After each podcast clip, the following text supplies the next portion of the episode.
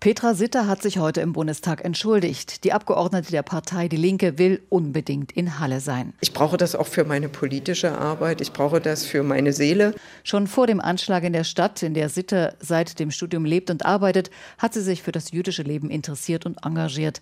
An der Synagoge schaut sie regelmäßig vorbei. Ich habe zum Beispiel irgendwann mal gedacht, Mensch, die Tür ist ja immer noch drin.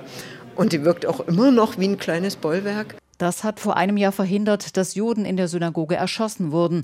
An ihrem höchsten Feiertag Yom Kippur, sagt Josef Schuster, der Präsident des Zentralrates der Juden heute. Ausdrücklich erwähnt er die Opfer Jana Lange und Kevin Schwarze, nicht jüdische Hallenser. Halle sei eine Zäsur gewesen. Immer wieder gäbe es Angriffe, wie jüngst in Hamburg, als ein jüdischer Student schwer verletzt wurde. Das habe auch die Polizei nicht verhindern können. Das alles führt uns eindringlich vor Augen, wie fragil unser Leben ist. Dennoch, die ganz große Mehrheit der Juden in Deutschland sieht ihre Zukunft weiterhin hier. Wir zweifeln nicht daran, dass Deutschland unser Zuhause ist. Bundesinnenminister Horst Seehofer sah sich vor einem Jahr zwei Vorwürfen gegenübergestellt. Ihr könnt uns nicht schützen und äh, die Sorge der jüdischen Mitbürger folgen euren Worten jetzt auch Taten. Seehofer kündigte eine Neuorganisation von BKA und Bundesverfassungsschutz an und die stärkere Zusammenarbeit mit Sicherheitsbehörden der Länder. Eine Reform lässt noch auf sich warten. Das Waffenrecht wurde verschärft.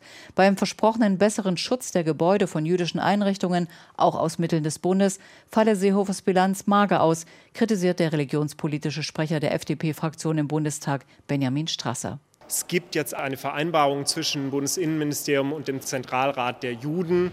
Aber klar muss sein, ähm, dass die 22 Millionen Euro schnell fließen. Für die linke Petra Sitte geht es nicht nur um innen- oder sicherheitspolitische Fragen, sondern auch um die gesellschaftspolitische Auseinandersetzung mit Antisemitismus und Rechtsextremismus.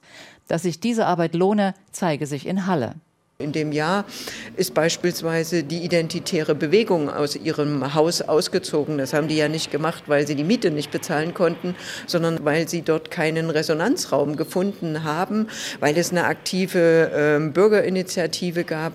Wenn aus einem echten Tiefpunkt, und das sei der 9. Oktober gewesen, etwas Positives erwächst, sagt der Präsident des Zentralrates der Juden, dann sei das eine klare Antwort, dass derjenige, der jüdisches Leben zerstören wollte, in Halle und darüber hinaus nicht recht habe.